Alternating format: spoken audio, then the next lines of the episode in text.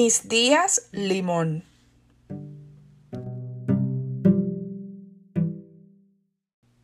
Hace muchos años tuve una blusa que se me manchó de tal manera que pensé tirarla a la basura.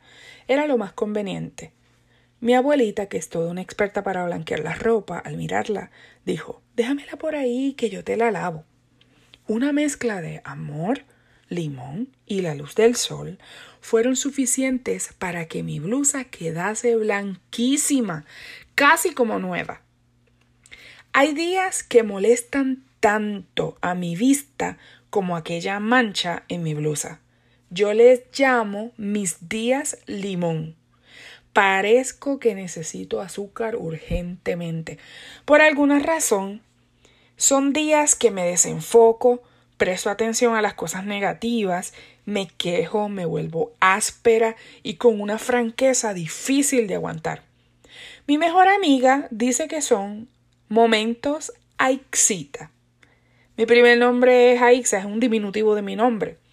Ella le puso ese nombre a mis torpezas porque para ella y yo, así cuando estábamos conversando, equivale a la vieja naturaleza de querer decir las cosas sin filtro, tal como las pensamos, así como se piensan. Diariamente tengo que doblegar eso al señorío de Cristo.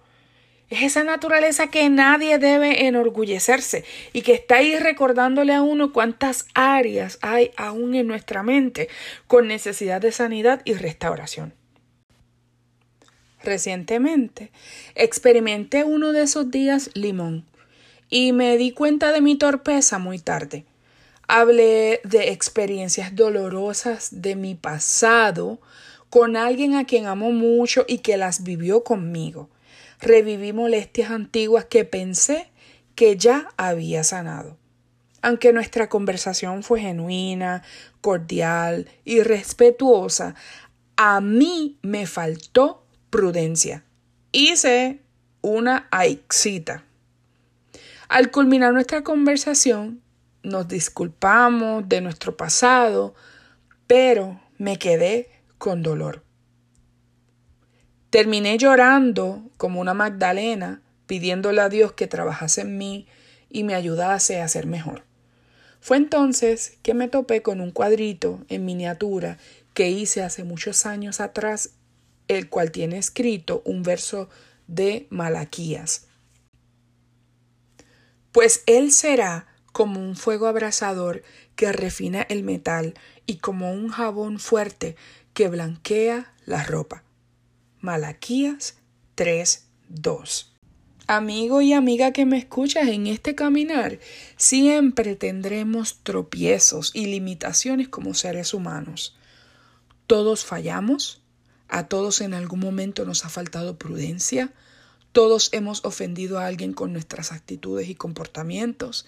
Eso es parte de la vida y del aprendizaje. Pero no tenemos que quedarnos ahí acusándonos unos a otros y sin perdonarnos. ¿Será que Jesús tiene una lavandería? Si la tuviese, yo sería ese trapo que Él tiene que lavar y blanquear a cada rato. Él continuamente limpia mis pecados, mis faltas, me hace olvidar las manchas de mi pasado. Así como mi abuelita usaba el amor, el limón y la luz del sol para blanquear, esos días limón Dios usa mis flaquezas para confrontarme a la luz de su palabra, su amor, para corregirme y perdonarme, de tal manera que ya no quedan manchas. ¿Y tú? ¿Tienes días limón que cederle al Señor? Jesucristo es un experto quitando manchas. Deja que Él también trabaje en tus debilidades.